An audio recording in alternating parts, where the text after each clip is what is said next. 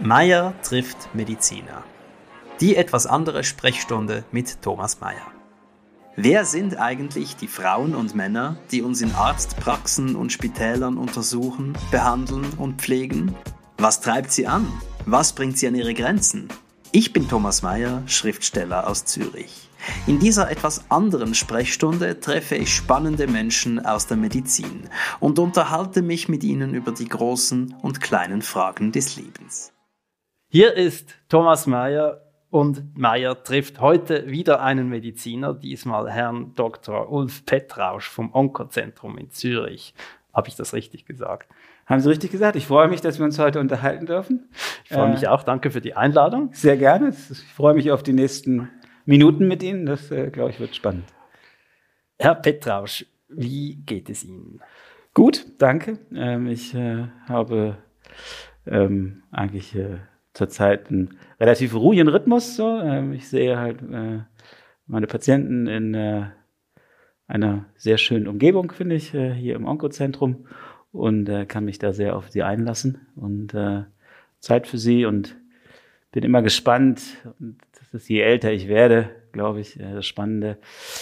Je mehr ich hier bin und Zeit habe, desto mehr sehe ich den Menschen mehr als den Patienten. Ich weiß, die Leute sind dafür da, um von mir behandelt zu werden. Und äh, das ist sicherlich auch wichtig, dass man das in hoher Qualität macht und man da die Leute gut versorgt und richtig versorgt und modern versorgt. Aber nichtsdestotrotz ist immer mehr der Kitzel zu verstehen, was ist der Mensch, der mir gegenüber sitzt? Äh, was hat der erlebt bis jetzt und, und in welchem Kontext kommt jetzt diese Erkrankung zu ihm? Sie sagen, je älter Sie werden, war das anfangs nicht so? Nee, überhaupt nicht. Also es ist wirklich. Das finde ich wirklich eine ganz interessante Wandlung meinerseits. Ich war am Anfang wirklich so ein sehr auf Wissenschaft und äh, Karriere fokussierter junger Arzt. So, das war mir extrem wichtig und habe da sehr viel Zeit in Forschung und und auch Karriere letztendlich irgendwie investiert. Ähm, und ähm, das ist war, finde ich, für seiner, zu seiner Zeit auch absolut richtig. Ich glaube, es ist wichtig, dass es diese jungen Ärzte gibt, diese Heißsporen, die wirklich irgendwie die Welt verändern wollen und gucken wollen, dass da irgendwas vorangeht. Und ich möchte es immer noch, dass da was vorangeht, das soll man nicht falsch verstehen, aber es ist trotzdem so, dass das nicht mehr, da ist nicht mehr die primäre Triebfeder. Die primäre Triebfeder ist wirklich, den Mensch mit seiner Krankheit zu erkennen und wahrzunehmen, tatsächlich. Das ist ein Unterschied. Ähm, und, äh, und dann mit ihm diesen Weg zu gehen. Und ähm, ja, also nicht, dass ich mich jetzt besonders alt fühlen würde, aber es ist schon so, ich glaube, es gibt die nächste Generation von jungen Ärzten, die jetzt die Heißsporen sind und die jetzt die guten Ideen haben und die sollen die haben und die soll man unterstützen. Ich glaube, das ist ein bisschen das, was ich gerne mache. Ich unterstütze andere da, wenn es ja noch irgendwie geht. Wie alt sind Sie denn jetzt? 45. Und es hört sich jetzt so ein bisschen klar, da kommt immer das, ah, Sie sind ja noch so jung, das ist so die, der typische Kommentar darauf. Nee, würde ich nicht sagen. Ich höre auch oft, äh, Sie sind ja ein junger Mann, Herr Mayer, und ich sage dann immer, junge Männer sind halb so alt wie genau. ich. Oder? Das finde ich, würde ich Ihnen komplett zustimmen. Weil ich habe mal so einen Spruch gehört, was man mit bis 30 nicht gedacht hat, was die Welt verändert, das kommt nicht mehr. Und äh, das ist vielleicht ein bisschen sehr extrem und ein bisschen krass, ähm, aber das hat irgendwas. Und ich glaube, das ist auch was, was mich irgendwann dann auch bewogen hat, äh, zu sagen, okay, ich lasse es jetzt mal mit dieser akademischen Karriere und so. Ähm, was ich nie wollte, war so mit 55 der junge Heißsporn noch zu sein, weil ich glaube, das ist, ist nicht ganz ernst zu nehmen. In, jeder Hinsicht ist das leicht peinlich. Aber äh, gab es so ein zündendes Erlebnis, das äh, Ihnen gezeigt hat, hey, eigentlich geht es ja um den Menschen und nicht um, um die Biomaschine? Ähm, ja, also ja, es gab, also wollen wir mal so sagen, ich glaube, wir müssen nicht zu sehr ins Detail gehen, aber auch sozusagen der äh, eigene körperliche, ich sag's mal, Verfall ähm, oder das eigene körperliche Grenzen festzustellen und, und, und zu merken, ähm, hat mir doch sehr geholfen, äh, das so ein bisschen in ein anderes Licht zu rücken. Das war das eine. Ähm, und das andere, äh, finde ich, war, ähm, dass ich halt für mich gemerkt habe, dass ich ein Umfeld mir schaffen möchte oder haben möchte, indem ich ein bisschen mehr Platz habe für dieses den Menschen erkennen.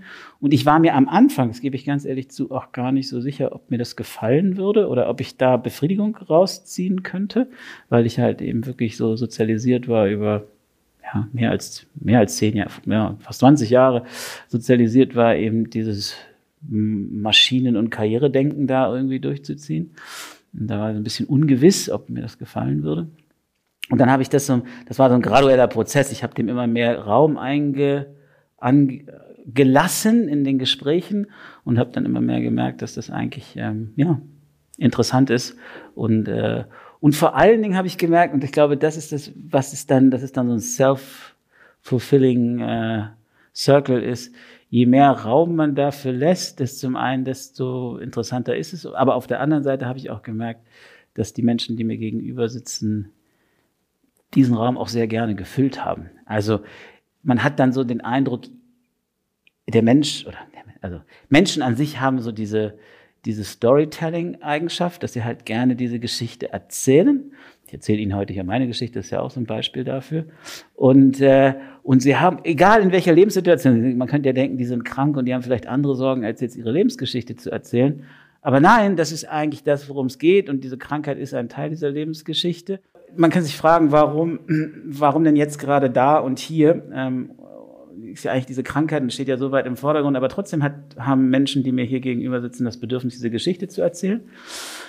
Und auch diese Geschichte, bei dieser Erzählung, was, was, dies, was ich finde, was die Möglichkeit bietet, ihnen diesen Raum für diese Geschichte zu lassen, ist, es bietet ihnen eben auch die Möglichkeit, ihre Krankheit in ihre eigene Geschichte beim Erzählen einzuordnen. Und, und, und, und das ist etwas, das ist ein Prozess und, und, und das ist, und, und es gibt, gibt diesen Raum und, und die Leute sind danach in gewisser Art und Weise dann nämlich befriedigt in diesem Trieb des Erzählens, dass sie halt sagen können, ja, für mich kommt es jetzt in der und der Situation, ich bin so und so alt oder ich habe doch noch all das vor und jetzt bin ich krank oder ich habe das alles schon erlebt und nun jetzt kommt die Krankheit, wie auch immer, in welchem Kontext auch immer. Ähm, und ähm, das ist etwas, was sehr was, was zusätzlich eine, ähm, ja, eine, ein bisschen, ist ein großer Begriff, ich weiß, aber was ein bisschen eine heilende Wirkung, zumindest für die Seele hat, dass man die Möglichkeit hat, es versucht, für sich selber einzuordnen. Glauben Sie, ähm, wenn man den Körper nicht heilen kann, kann man dennoch die Seele heilen? Ja, glaube ich schon. Also, also ist ja auch außerhalb der Onkologie so, gibt ja viele Leute, von denen wir beide denken würden, die müssten ja eigentlich sich sehr krank fühlen. Und ähm, die fühlen sich gar nicht krank.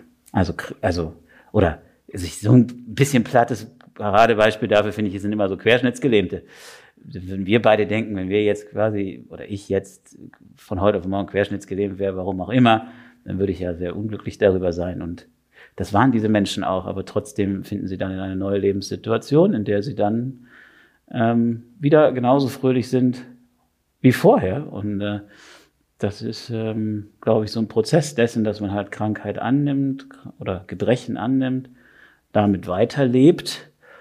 Und dann ist der, dann sind wir ja weiß ich auch von mir selber, wir haben ja dann durch diese Eigenschaft verdrängen zu können und erzählen zu können. Also beides, ich glaube, es braucht beides. Man muss ein bisschen was verdrängen können und ein bisschen was rauslassen. Kommt man auf einen neuen Weg und auf diesem neuen Weg ähm, kann man dann, glaube ich, mit geheilter Seele wieder genauso sich gesund fühlen oder zufrieden fühlen, wie man das vorher gemacht hat. Und das ist etwas, was Sie jetzt häufiger beobachten, seit Sie diesen Raum gewähren. Ja, also ich, also ich glaube nicht, dass es mich dafür persönlich brauchen die Leute, das ist ja das andere, oder? Ich biete ja nur einen Raum und die Leute haben ja diese Räume hoffentlich mit ganz anderen Leuten, mit Freunden, Familie. Haben Sie die tatsächlich? Ja, weiß ich, ja, weiß ich nicht. Also das, ja, ist eine spannende Frage. Also ich will einfach nur sagen, ich will mich da nicht zu wichtig nehmen. Ich glaube, das ist das. Aber ich will Ihnen eine Möglichkeit bieten, das zu machen. Und ob die Frage war initial, ob ich das jetzt häufiger sehe, weil ich das anbiete, ähm, weiß ich nicht so ganz genau. Ich denke auch, dass meine Patienten, die ich früher gesehen haben, sich andere Räume gesucht haben, um das dann zu finden und dann hoffentlich geheilter und, und zufriedener weiterleben zu können. Ähm, aber ich nehme das hier wahr. Einfach mal so, ob das jetzt durch mich oder durch andere ist, ich nehme das hier wahr, definitiv. Was ist die ungünstigste Art, äh, mit einer Krebserkrankung umzugehen? Wie sollte ich es nicht machen? Was sollte ich unterlassen? Also, ich, ich glaube, es ist unabhängig von, von Krebs. Ich, Krebs wird immer, es gibt ja sogar ein Buch darüber, Krebs, der König der Erkrankungen. Ähm, ich würde versuchen, Krebs nicht so überzustilisieren. Ich glaube, es ist eine Aussage, die für viele Erkrankungen zumindest gilt, ist, ähm, man muss sich, glaube ich, der Tatsache stellen, dass Erkrankung das Leben verändern wird. Jetzt habe ich gesagt, man kann danach wieder genauso fröhlich und zufrieden sein, wie man vielleicht vorher war. Das ist durchaus möglich, aber man tut es in einem anderen Kontext, in einem anderen, in einer anderen Wahrnehmung. Und ich glaube, das gilt für alle Erkrankungen. Man sollte nie hingehen, und selbst wenn ich mir das Bein breche, man sollte nie hingehen und sagen, danach muss sich alles wieder so anfühlen wie vorher. Weil es wird es nicht. Und es wird dann immer eine Enttäuschung sein und eine Enttäuschung bleiben, wenn man das nicht erreicht hat. Also von daher, ich glaube, für mich ist wichtig, dass die Leute akzeptieren, dass sie ab jetzt etwas anders ist. Das muss nicht besser und auch nicht schlechter sein. Es ist einfach definitiv anders und sich auf diesen Weg einlassen. Und dann, glaube ich, hat man eine Chance, mit, mit allen Erkrankungen irgendwie umzugehen. Ist das etwas, was Sie sofort offen ansprechen?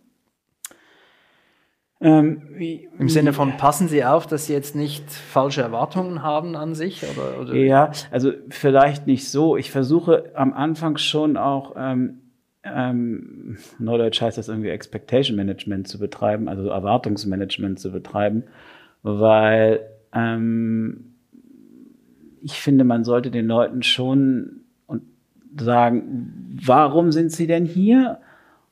Was ist das Ausmaß der Erkrankung? ähm, was können Sie von mir erwarten und, und wo könnte der Weg hingehen. Da kommt etwas ganz Wichtiges. Ich habe sehr häufig äh, Diskussionen ähm, mit Patienten immer mal wieder, auch gerade kürzlich wieder, ähm, die dann sagen, aber es kann doch nicht Ihre Aufgabe sein, mir die Hoffnung zu nehmen. Das ist eine ganz wichtige Diskussion in diesem Kontext. Das, das hören Sie auch? Das höre ich. Das haben wir, also, mir das mal vor allen Dingen, also das erste Mal, wo mir das wirklich äh, begegnet ist und ich ähm, war halt, ist halt jetzt wirklich so, ist jetzt nicht gestellt, ist eine alte jüdische Dame gewesen, die mir gesagt, mit der ich vorher sehr viel diskutiert habe über alles Mögliche, auch noch anderes. Und als dann irgendwie schwierig wurde, hat sie mir gesagt, aber es kann doch nicht ihre Aufgabe sein, mit all ihrer Wissenschaftlichkeit hierher zu gehen und mir zu sagen, ich habe keine Chance mehr, äh, dass ich diese Erkrankung wieder loswerde und dass ich geheilt werde. Sie nehmen mir da etwas weg. Und äh, das, die hat mir wirklich den Kopf gewaschen. Also die hatte auch so den, den, den, den Altersabstand zu mir, dass das auch gut ging. Also es war eine alte Dame, sehr respektabel irgendwie und, und die konnte mir das auch so sagen. Und ich habe mich auch so ein bisschen wie so ein Schuljunge gefühlt ähm, und habe so gedacht, ja, mein Gott, hat die Frau vielleicht recht. Und ich habe da lange drüber so rum, rum, rum überlegt, was das denn jetzt eigentlich für mich bedeutet. Und ich bin trotzdem am Ende zu dem Schluss gekommen, dass ich muss dieses Expectation Management machen. Aber, und jetzt kommt das Aber, was ich vielleicht durch diese Dame gelernt habe und ein bisschen anders mache, ist, ich sage immer, und das ist, glaub, oder häufiger mal, und das ist, glaube ich, ein wichtiger Satz, und der ist ernst gemeint, das ist keine Floskel, als Mensch, also ich mache diesen Unterschied. Hier ist der Arzt und hier bin ich. Als Mensch ähm, wünsche ich Ihnen von Herzen, dass wir das wieder hinkriegen und dass vielleicht doch irgendwas passiert, dass es vielleicht doch noch gut kommt. Und dann, aber als Arzt muss ich Ihnen sagen. Und das, ähm, finde ich, erlaubt dem anderen zu verstehen, dass es nicht meine Aufgabe ist, ihnen die Hoffnung zu nehmen, aber ich habe wie zwei Rollen und ich versuche ihn in beiden Rollen wahrzunehmen. Was halten Sie generell von Hoffnung? Ich glaube, eine wichtige Triebfeder. Das ist eine wichtige Triebfeder, ähm, weil sie ist halt, ist, ist ja eigentlich verrückt, nicht? Ich meine, ist ja eigentlich die Triebfeder, gerade so Patienten, die hier sitzen, oder gilt auch für mich selber, die hier sitzen, die, die leben sehr von diesem Prinzip Hoffnung. Das ist was ganz, ganz Wichtiges, weil wenn das weggeht, ähm, dann, wenn nur noch dieses Rationale übrig bleibt, ich habe eine Lebenserwartung statistisch im Mittleren von so und so, ähm, das sind ja häufig äh, Zahlen, die sind äh, in der Onkologie immer noch sehr enttäuschend und auch irgendwie bisschen frustrierend in manchen Situationen, ähm, dann wenn ich ihn, wenn, wenn man jemand sagt, sie haben noch ein Dreivierteljahr um statistische Mittel zu leben, naja, würde ich, wäre eine natürliche Reaktion zu sagen, ja, gut, dann mache ich jetzt nicht mehr so viel irgendwie, also war es das jetzt so. Aber weil die Leute die Hoffnung haben, dass sie zu den paar, und die gibt es trotzdem in der Statistik auch, deshalb ist es eine Statistik und eine Normalverteilung, oder, oder eine gewisse Verteilung, nicht unbedingt Normalverteilung, eine gewisse Verteilung, ähm, der Mensch lebt ja immer in der Hoffnung, dass er die Ausnahme ist. Dass er, er ist da auf dieser Kurve, der allen quasi äh, es zeigen wird, dass es bei ihm halt anders ist.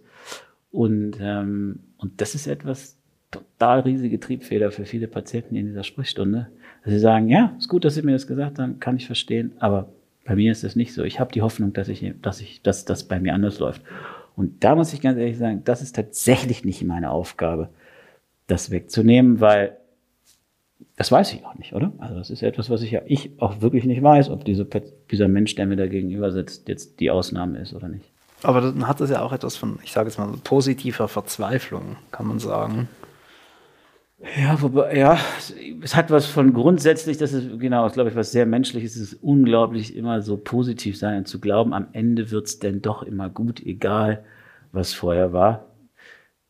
Wir alle wissen, dass das meistens ja doch nicht stimmt, aber das ist, Verzweiflung finde ich ein bisschen schwieriges, äh, schwieriges Wort, weil Verzweiflung ähm, hat dann sowas, unkontrolliertes und sowas, ich sag mal sowas negativ aktivistisches irgendwie. Also und da verstehe das ist so meine mein Gefühl oder meine Wahrnehmung von Verzweiflung ist, da macht man dann irgendwelche verrückten Dinge, um dass man sie nochmal gemacht hat und, und da so ein Aktionismus. Ähm, das glaube ich, fände ich, nee, glaube das würde mir nicht so gefallen. Ich finde, ich finde das Wort Hoffnung ist schon gut. Ich glaube ich das richtigere Wort. Hätten Sie selbst auch Hoffnung? Ja, muss man haben. Also ist so. Also ich habe Hoffnung für meine Patienten. Auch das ist etwas, was ich, je länger ich das mache, mir immer mehr eingestehe, dass ich dann auch immer hoffe, dass der, der mir gegenüber sitzt, tatsächlich so, äh, ich muss ja damit auch umgehen, wenn ich abends im Bett liege, dass der eben halt doch die Ausnahme ist und dass es halt doch noch gut kommt. Also ich habe das für andere als empathische Wahrnehmung so. Und das ist wichtig und das ist jetzt nicht nur, dass sich das gut anhört, das ist wirklich wichtig für einen, dass man das, glaube ich, hat weil sonst verzweifelt man ja selber. Tatsächlich so. dann. Tatsächlich dann ja. äh, an diesem Job. Ähm, und, äh, und für mich selber als Mensch stelle ich auch fest, dass ich das auch haben muss, weil wenn man das nicht hat, dann ist es schwierig. Also ist schwierig. Und wie ist es, wenn das Gehoffte dann tatsächlich eintritt? Ja, das ist auch interessant. das ist auch interessant. Ähm, also es ist nicht was ich so beobachtet habe zumindest, ist, ist dann nicht das Gefühl, da oben auf dem Gipfel gestanden zu haben. Es ist nicht so ein punktuelles Erlösungsgefühl, so. Und ich bin jetzt sechs Stunden gelaufen und ich bin jetzt da oben und ich habe gegen alle Widerstände das jetzt geschafft und gegen jede Statistik und ich bin jetzt da oben und ich stehe jetzt da und Relief, sondern ähm, es ist halt Hoffnung ist ein graduelles Gefühl und ist ein gradueller Prozess irgendwie auch, der so langsam steigt und kommt und geht und so. Und ich glaube nicht, dass man das so wahrnimmt als da gehe ich drauf hin und dann ist es da, weil, und das ist das, was ich vorhin gesagt habe, da schließt sich das vielleicht so ein bisschen, ähm, ist, es ist eben auch mit aller Hoffnung und auch wenn man es gegen alle Widerstände geschafft hat, am Ende dann eben doch nicht so, dass man in seinem alten Leben wieder zurück ist und quasi in der wohligen Gefühl dessen ist, wo man die letzten Dekaden oder, oder Jahre oder wie auch immer war, sondern man ist ja doch irgendwo anders, ähm, so in seiner Gefühlswelt und Wahrnehmung. Und deshalb gibt es nicht dieses, ich bin auf dem Gipfel oder noch besser, ein großer deutscher Bergsteiger hat mal gesagt, das äh, Abstieg zum Erfolg. Also man ist wieder zu Hause, man ist da, wo man ja, dann ist man eigentlich erst vom Gipfel wieder zu Hause, wenn man im eigenen Wohnzimmer sitzt. Ähm, und, ähm, und, das haben die Leute nicht, weil man kommt nicht mehr in sein eigenes Wohnzimmer zurück. Das ist dann ein anderes Wohnzimmer und deshalb fühlt sich das nicht so an. Aber traut man dem dann doch? Also wenn Sie jetzt sagen, äh, Herr X, Frau Y, Sie sind tatsächlich dieses eine 1,4 Prozent, ist das dann quasi wie, gratulieren Sie da oder sind Sie auch skeptisch oder still oder wie gehen Sie da damit still, still ist ja gut, demütig. Also demütig. Ich glaube, man ist, beide sind demütig. Ja. Also ich bin demütig und der andere ist demütig. Ähm, und ich glaube, man trifft sich so ein bisschen in dieser Demut, ähm, weil das macht so ein anderes Thema auf. Was ist denn eigentlich Heilung? Also ab wann ist man denn geheilt? Also jetzt kann man sagen, wir haben es von geheilter Seele gehabt, wenn es denn das gibt. Wann ist denn so ein Körper geheilt? Also gibt es das überhaupt? Ja. Sprich, spricht man bei, bei der Krebserkrankung von einer Heilung? Ja, es gibt schon bestimmte Situationen, da macht man das so, weil auch das quasi ist mehr, aber ist mehr so, ein, so eine modellhafte Wahrnehmung von, und jetzt haben wir mal was abgeschlossen. Mhm. Also ich behandle ziemlich viele junge Männer, zum Beispiel mit Hodenkrebserkrankungen, die kann man tatsächlich heilen. Ja, also das ist so eine Erkrankung, die kann man gut heilen, auch wenn sie metastasiert ist. Und da gehen wir hin und sagen, nach fünf und in bestimmten Situationen vielleicht nach zehn, aber bei den allermeisten so nach fünf Jahren gibt es so ein Nachsorgeschema. Und dann gibt es häufig mal da diese Situation, dass man sich dann gegenüber sitzt und sagt, so, Herr XY, wir haben jetzt fünf Jahre nach Ihrer Behandlung und ähm, jetzt ist diese Erkrankung in fünf Jahren nicht zurückgekommen. Und jetzt gibt es wieder dieses, der Mediziner in mir oder der Naturwissenschaftler in mir sagt, wir machen dann eine Risikoabwägung, wir sagen dann, jetzt sind statistisch nach fünf Jahren 99,9 Prozent aller Rezidive haben stattgefunden, aber es gibt sicherlich irgendwann mal den einen oder anderen, der auch nach acht Jahren dann sein Rückfall Die umgekehrte erlebt. Hoffnung. Die, genau. Die Angst. Die Angst sozusagen. Und, äh, aber trotzdem geht man dann hin und sagt, äh, also jetzt nach allem, was wir wissen, nach allem Gutdünken, Sie haben es jetzt geschafft. Mache ich deshalb bewusst und stimmt auch und stimmt auch statistisch und soll man auch so machen, ist aber mehr so vom weil, ich den, weil der Mensch mir da gegenüber sitzt, es bietet ihm die Chance, ein bestimmtes Kapitel auch mal zuzumachen. Eben nicht im eigenen, aber vielleicht im anderen Wohnzimmer dann zu sein und zu sagen, okay, jetzt ist das mal hinter mir. Was dann lustig ist, ist, was ich auch häufig dann sehe, dass die Leute dann sagen, wie und jetzt soll ich nicht wiederkommen und jetzt ist das ist jetzt hier fertig so? Also so quasi hatte eine Schlussmachsituation, mhm, mhm, Situation. Eine Trennung im eine positivsten Trennung, Sinne. Ja, ja, manchmal auch im negativsten Sinne so, also dass die dann sagen, und jetzt so.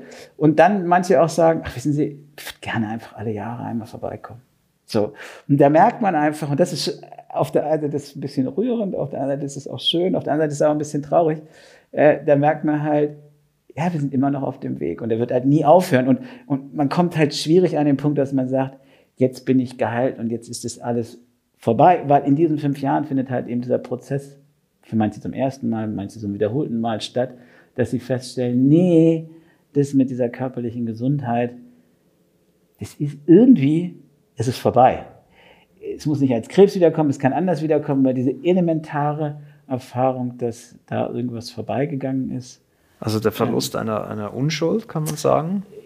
Also ja, der Integrität. Ich glaube, das ist, glaube ich, so der körperlichen Integrität, dieses, das, weiß nicht, ob das andere auch hatten, aber ich hatte das so, ich hatte das so mit 18 irgendwie. Da, das ist ja so das klassische Alter, wo man denkt, einem kann nichts irgendwie, oder? Ja. Da pass, einem passiert, den meisten Leuten passiert da tatsächlich da dann auch wirklich nichts in dieser Zeit. Und, und, und dieses Gefühl, das, das ist dann irgendwie weg und, und, und das kommt auch eben nicht wieder. Und weil es nicht wiederkommt, kommt es dann eben zu solchen Dingen wie, ah, ich würde doch alle Jahre nochmal vorbeikommen oder man sagt, ja gut, dann gehen Sie zum Hausarzt. Aber dass da irgendwie so eine Anbindung, so ein Sicherheits, besteht so ein Bedürfnis nach Sicherheit. Wie ist das für Sie, äh, jemand zu sein, der äh, Sicherheit vermitteln darf? Große Verantwortung. Ne? Also ist halt eben, wenn man dann sagt, so, Herr Müller, Sie müssen nicht mehr kommen, äh, fünf Jahre sind rum, dann fragt man sich halt immer, ist es jetzt ist jetzt gut, darfst du das jetzt sagen? Ist es jetzt okay? Du bist jetzt die Verantwortung dafür, dass es jetzt gut kommt. So, man gibt das Plazit und sagt so, jetzt hier äh, ist gut. Ähm, also es kommt mit Verantwortung und äh, für alle anderen, also auch für die anderen Patienten, die ich so betreue, es kommt halt, ja, man übernimmt eben eine Verantwortung, wo die Leute, das ist ja auch, glaube ich, Teil ärztlichen Handelns ist ja, dass die Leute halt diesen Teil auch bei einem abladen. Das kommt dann immer so ein bisschen so, ja, Sie haben ja Medizin studiert und Sie wissen ja mehr als ich und so. Das, hoffentlich ist das auch so. Und, und hoffentlich weiß ich mehr und kann ich mehr anbieten. Aber eigentlich ist dahinter auch so ein bisschen die Bitte, nehmen Sie dieses Bündel an Sorgen und verarbeiten Sie das irgendwie. Ja? Und, und, und das ist so ein, so ein, so ein Abgeben. Und, und, und das kommt dann immer mit relativ viel Verantwortung. Wie sehr hat sich Ihre Sprache verändert durch Ihre Arbeit? Ich sehe, Sie sind sehr exakt mit, mit den Worten und ich nehme an, Sie sind auch vorsichtig mit, mit Ihren Worten gegenüber Patientinnen und Patienten. Hat, hat sich das auch sonst auf Ihre private Sprache ausgewirkt? Also danke fürs Kompliment. Ähm, ja, also es gibt, ich, ich kann mir ja. vorstellen, man, man achtet sehr darauf, kann ich das ja, ja. diesem Menschen jetzt so sagen? Äh, gebe ich da zu viel Hoffnung oder verspreche ich etwas Falsches? Ja, absolut. Nein, also definitiv, ähm, man wird sich der Macht der Sprache sehr viel bewusster, weil man ja so bestimmte, so ganz wichtige für so einen Menschen, der ganz so wichtige Sätze sagt irgendwie und die werden ja dann wirklich auch von dem Patienten auf der anderen Seite unglaublich auf die Goldwaage gelegt und dann eben auch wahnsinnig interpretiert. Also das, dafür habe ich eigentlich am meisten Respekt vor. Ich habe weniger Respekt vor dem, was ich sage, als, weil ich glaube, da haben Sie vielleicht recht, das habe ich, glaube ich, ganz gut unter Kontrolle, ähm, als das, was dann der Gegenüber daraus macht. Und das ist gar kein Vorwurf, sondern es ist etwas ganz, ganz Normales. Das weiß man sogar aus klinischen Studien, dass man sagen kann, ungefähr 50 Prozent von den Dingen, die man einem Patienten sagt, sind kurze Zeit wieder weg. Hm. Und das muss man sich immer bewusst sein. Ich sag, das sage ich den Leuten zum Beispiel. Aber auch. man weiß nicht, welche 50. Man weiß nicht, welche 50. Und jetzt kommt das Gefährliche. Jetzt sind wir wieder bei dem äh, Storytelling. Der wird ja irgendwo hingehen. Der wird ja irgend, also der, also gibt wenige, die keine soziale Interaktion haben. Der wird irgendwo hingehen und er wird in der nächsten Geschichte, die er erzählt, nämlich die Geschichte seiner Erkrankung, wird er diese 50 Prozent auffüllen müssen. Es gibt gar keine andere Chance, weil die Story muss ja irgendwie rund werden.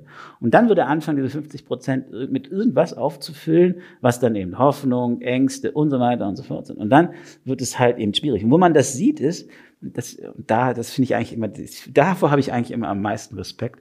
Da nehme ich mir auch immer am meisten Zeit und versuche da sehr genau zu sein, ist, ist das, dieses Zweitmeinungsgeschichte. Also da kommt einer und sagt, hier, ich war bei Dr. XY und der hat gesagt das und das.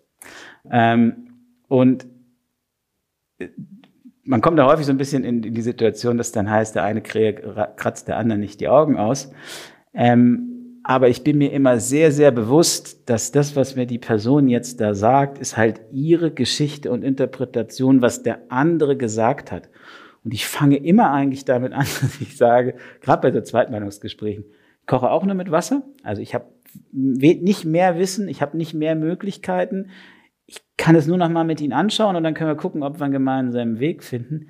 Aber sicher ist, ich werde nicht kommentieren, was der andere gesagt hat. So nach dem Motto, naja, wie kann denn der sowas sagen? Und um Gottes Willen, das ist ja falsch.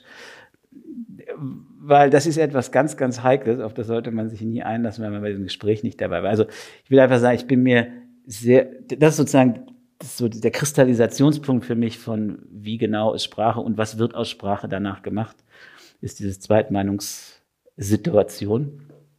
Ähm, und deshalb andersrum versuche ich, äh, dem Patienten es so einfach wie möglich zu sagen, weil je einfacher man sagt, desto mehr, desto weniger kommt er in die Not, weil er es nicht verstanden hat oder wieder vergessen hat, es mit irgendwas aufzufüllen, was er denn da rein tut. Also das ist so was ganz so, ich habe auch so angefangen, so einen YouTube-Kanal zu machen, da wo ich wirklich versuche, so relativ simple Dinge zu erzählen. Und da ist die, und das soll nicht als Plattitüde daherkommen, sondern einfach nur daherkommen zu sagen, ja, so ist es und, und man muss daraus auch nicht so eine große Sache machen. Und, und, und was natürlich auch ist, wenn man das macht, und das merke ich auch, ist, je einfacher man es erzählt, desto mehr fangen die Leute auch an, mit einem zu diskutieren oder, oder auch dahinter zu fragen, ähm, weil man sich natürlich sehr schön hinter komplizierter Sprache auch verstecken kann. Ne? Also das ist das andere, was ich halt auch so ein bisschen in dieser Sprechstunde hier so ein bisschen pflege, ist es halt, hier gibt es einen runden Tisch und ich ziehe keinen weißen Kittel an. Also versucht dieses, versucht es so wenig wie möglich, also das wirklich auf eine Ebene zu bringen. Immer wohl wissend, und auch das, auch das darf man nicht verstehen, ich bleibe am Ende der Arzt, ich habe am Ende die Verantwortung für viele Dinge, ich hab, muss am Ende das Wissen auf den Tisch bringen, darum geht's alles gar nicht, das ist alles sicher im Hintergrund da und, und das ist meine Aufgabe, das ist sozusagen der professionelle Teil, für den ich irgendwie bezahlt werde, dass ich das zur Verfügung stelle und dass das gut ist und richtig und, und, und, und, und evidenzbasiert, wie man heute sagt, also auf der Grundlage von Literatur.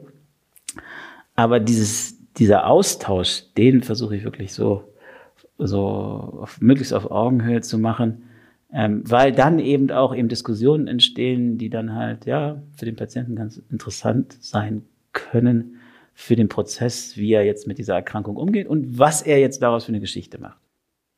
Wie gehen Patienten mit, mit ihrer Diagnose im Umfeld um? Ist das etwas, was man verheimlicht gegenüber Freunden, dem Partner oder ist das, ist das ein großer Schritt nach Hause zu gehen und, und das zu sagen? Und, und können Sie da unterstützen oder ersucht man Sie um Rat in dieser Frage? Ja, also jetzt nicht nur hier, habe ich auch schon mal in anderen Kontext irgendwie auf meinem, ich habe so ein Porträtvideo gemacht irgendwie.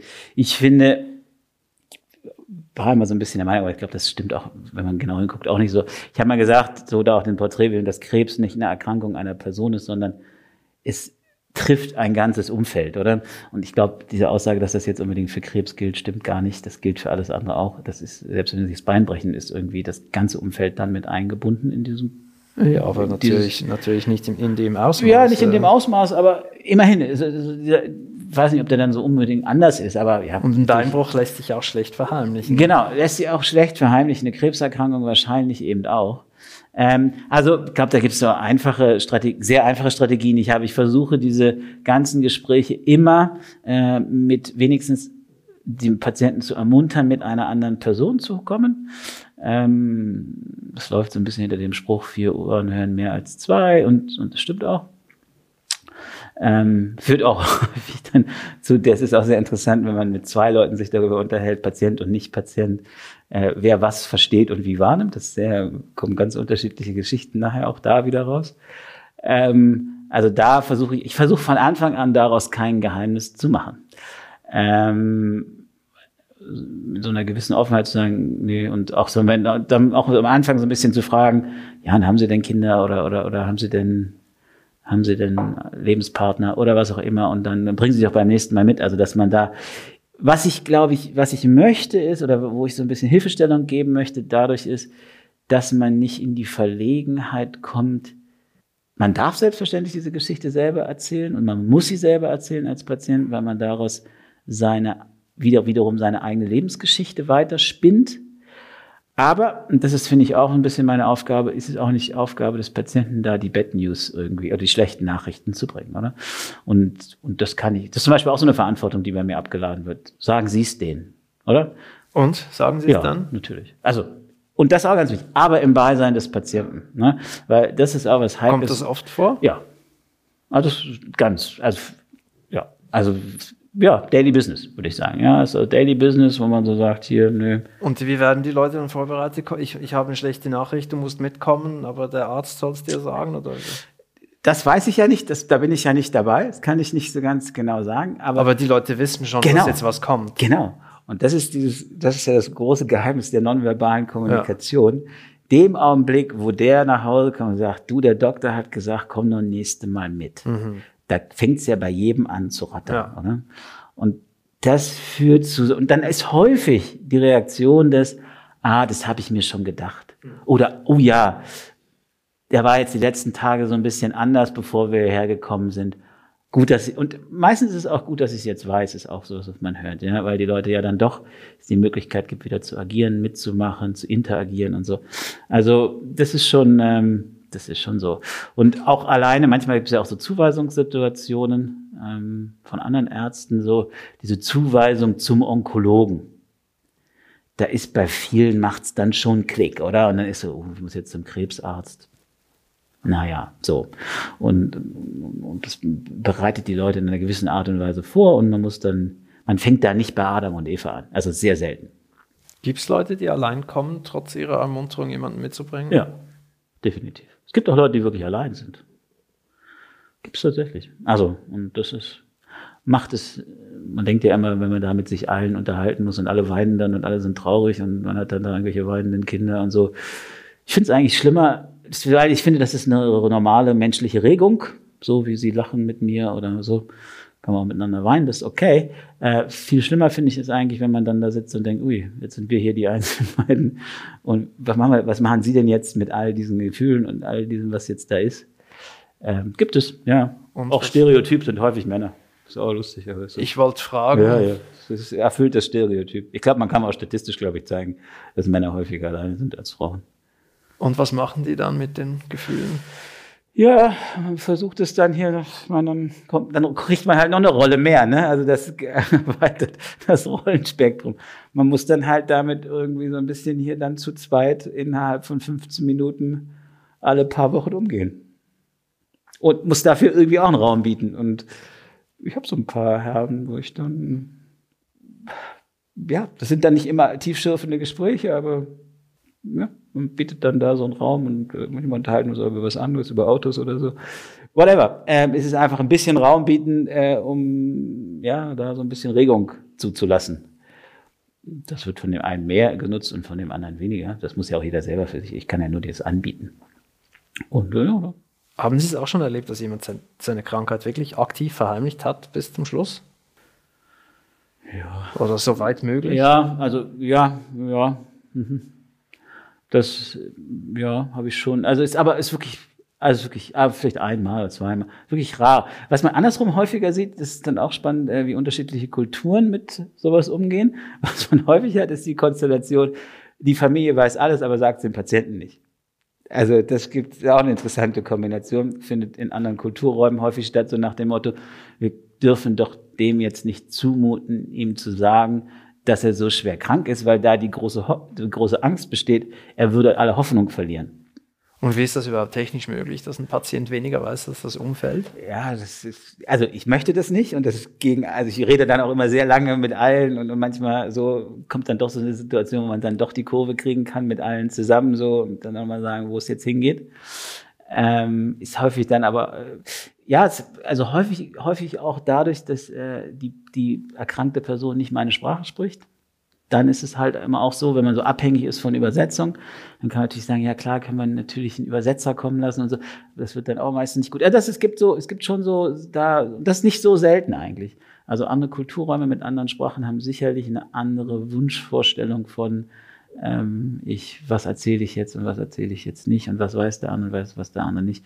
Und gar nicht aus Überhaupt nicht, und das möchte ich betonen, überhaupt nicht aus den anderen zu entmündigen oder irgendeiner gewissen Art von Bösartigkeit oder irgendwas hinter seinem Rücken zu machen, sondern als wahnsinnigen Schutzbedürfnis. Man möchte den anderen vor diesen Nachrichten, vor all dem schützen. Und das ist bei, offensichtlicherweise bei anderen Kulturen ausgeprägter als bei anderen. So, also bei uns ist das nicht, also ich würde sagen, so unser Sprachraum ist es nicht so ausgeprägt. Ähm, ja, aber das hat sicherlich andere Räume, das ist ganz Wollen, wollen Sie das benennen, welche Kulturräume das sind? Also, ja, also es hat sicherlich irgendwas damit zu tun, je mehr man sich dem Mittelmeer nähert, desto größer wird dieses Schutzbedürfnis. Wo das herkommt, weiß ich nicht. Wirklich, also würde mich Wird es auch kleiner, je mehr man sich der Nordsee nähert? Habe ich, ja, habe ich auch so ein bisschen das Gefühl, ja, ja, wir haben eine, eine nonchalantere Art, des Redens auch prinzipiell, glaube ich. Das merkt man vielleicht auch bei mir. Also ich bin Berliner. Man sagt mir, also lustig, die Berliner sagen, ich würde Schweizerdeutsch sprechen. Das stimmt nicht. Ich kann das nicht gut. Ähm, aber ich habe angefangen, so doch etwas anders zu denken. Und auch da sehe ich schon, also das war auch interessant, als ich in die Schweiz gekommen bin, ist so als Berliner Heißsporn mit so einer gewissen Schnurre, wie man zu sagen pflegt, äh, habe ich äh, das ist für mich, glaube ich, am Anfang schon, also ich, also für mich nicht, aber andere, glaube ich, war es schon komisch, mit mir zusammenzutreffen. Und äh, man, ja, man kann sich dem auch offensichtlicherweise ja ein bisschen anpassen. Aber man muss sich dem bewusst sein ähm, und auch dafür Raum lassen, sich das irgendwie zu verstehen, dass das anders ist. Würden Sie sagen, die Schweizer liegen nicht nur geografisch zwischen Mittelmeer und Nordsee, sondern auch im Umgang mit Definitiv. Problemen? Also weiß ich, das ist jetzt ein großer Begriff, aber definitiv, das kann ich beurteilen, aber im Umgang und in der Kommunikation mit Erkrankung, ich glaube, dazu darf ich was sagen, sehe ich irgendwie so, das andere ist zu groß. Ähm, ja, definitiv, definitiv. Also wenn Sie, ja, definitiv, also definitiv. Wie wir Patienten, also ich komme aus einer sehr großen, also ich bin äh, sozialisiert in einer der größten Kliniken Europas irgendwie, in der Charité in Berlin und äh, also das sollte man nicht so hier machen. Das kommt nicht gut. Das, da findet man kein Verständnis. Also was, was genau sollte man nicht hier machen? Also es geht vor allen Dingen um, wie viel Zeit nimmt man sich, wie sehr begegnet man sich. Also auf der einen Seite wird ja immer gesagt, der Schweizer ist auf so eine gewisse Art und Weise vielleicht so ein bisschen distanzierter. Vielleicht aber auch nur, weil im zweiten Schritt erwart, erwartet hier der Patient schon mehr Zeit und mehr Zeit bedeutet mehr Begegnung und mehr Begegnung kann man sich wehren, wie man will, bedeutet mehr Interaktion, mehr Tiefe. Es ist einfach so. Wenn wir uns jetzt fünf Minuten unterhalten oder 20 Minuten unterhalten, ist ein Unterschied. Auch wir beide. Wir kommen ganz woanders hin, viel weiter. Und, äh, und das ist etwas, äh, das sieht man. Und, und, und nochmal, also der Berliner hat der Berliner erwartet, Zeit. dass der Doktor kommt, sagt, Herr Müller, hier alles super äh, oder auch nicht. Äh, wir machen jetzt das und das und, und dann, dann ist man wieder dann raus. Wieder raus. Gibt einen sehr lustigen. ich glaube, das war bei der irgendwie. Also ich wirklich, also ich wirklich sehr jung. Ich war, glaube ich, meine ersten paar Monate aus einer Station. Da kam so eine Berliner Morgenzeitung und hat mit uns Visite gemacht irgendwie. Das, die Überschrift war dann äh, der alltägliche Irrsinn äh, eines großen Berliner Krankenhauses. Und dann war da drunter bla bla bla. Und dann, wir machen mit Dr. Petrausch Visite. Es gibt keine großen neuen Erkenntnisse. Und, und dann, das kann man jetzt traurig finden oder auch nicht oder wie auch immer. Ähm, aber es ist so, wie es ist, oder? Man rennt durch dieses Zimmer durch und man nimmt wirklich nur gröbere Katastrophen quasi wahr. Ja? Äh, die, die werden dann aber schnell auch bearbeitet. Sie müssen dann auch schnell abgearbeitet werden. Deshalb glaube ich, ist die Ergebnisqualität, also wenn wir das einfach sagen, können die Berliner schlechter irgendwas behandeln als die Zürcher? Nee, am Ende kommt es lustigerweise doch ähnlich raus. Ähm, vom Ergebnis rein, aber von dem, was sozusagen da dahinter steckt und, und was da zur Verfügung gestellt wird, ist es doch sehr anders. Also wir, äh, ja, ja, also das ist schon sehr anders und das muss man lernen. Und, und, und ich glaube, das ist auch, woran, glaube ich, auch viele meiner ärztlichen deutschen Kollegen, die dann auch wieder zurückgehen, sagen, nee, sie können das nicht oder sie wollen das nicht oder es ist ihnen zu viel oder was auch immer. Man muss sich dem sehr stellen und muss das so ein bisschen ja, so ein bisschen reflektieren. Und es braucht lange Zeit. Also ich habe auch, also nicht, dass ich das so anhört, dass ich das, ich bin hergekommen und dann konnte ich vom nächsten Tag auf dem anderen überhaupt nicht. Also ich habe sicherlich ein paar Jahre den Berliner Doktor durchgezogen, bis ich verstanden habe, da ist irgendein Unterschied. Dann kommt die Phase, wo man damit spielen kann, wo man sagen kann, oder auch der Patient, der sagt, ach, das ist der Berliner. Der ist immer so schnell, das ist schon okay irgendwie so. Ich verstehe den sowieso nicht, der redet zu schnell, der, der spricht eine komische Sprache und dann ist der auch schon wieder raus. Und dann irgendwann mal kann man dann, glaube ich, in den Punkt kommen, dass man das so ein bisschen anpasst. Und was ich auch aber gemacht habe, bestimmte Dinge habe ich mir auch behalten. Weil ich finde, nicht alles davon ist falsch. Und ein Teil bin auch ich davon. So eine gewisse Geschwindigkeit und eine gewisse, so, das lasse ich mir auch nicht nehmen. Also, weil, wenn es nicht geht, dann sollen die Leute auch woanders denken. Das ist auch fair. Sie haben ja die freie Wahl.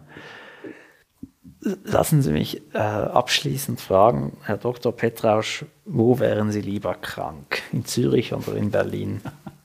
Ja, ich glaube, das kann man ziemlich einfach beantworten, tatsächlich in Zürich. Also, also, ich glaube, das kann man, das, ja. Also ich glaube schon, es ist schon ein gutes Gesundheitssystem mit viel Ressourcen, mit viel Zeit, also viel, also könnte immer mehr sein, klar, aber mit sicherlich ausreichend Zeit, immer noch für die Patienten muss man aufpassen, dass uns das nicht weggenommen wird.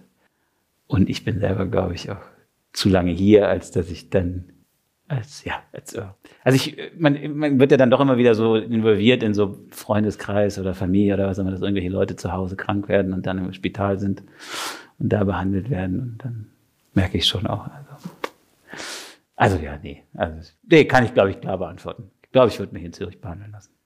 Vielen herzlichen Dank. Das war sehr interessant und ich danke Ihnen herzlich, dass Sie mich eingeladen haben. Mir sehr viel Freude gemacht. Vielen Dank. Hat Ihnen dieses Gespräch gefallen und möchten Sie weitere hören? Dann abonnieren Sie meinen Podcast auf meiertrifftmediziner.ch. Haben Sie Anregungen oder kennen Sie eine Fachperson, mit der ich mich unterhalten könnte? Schreiben Sie mir auf contact at. An dieser Stelle bedanke ich mich bei meinem geschätzten Sponsor Sanofi Genzyme. Bis zum nächsten Mal, Ihr Thomas Meyer.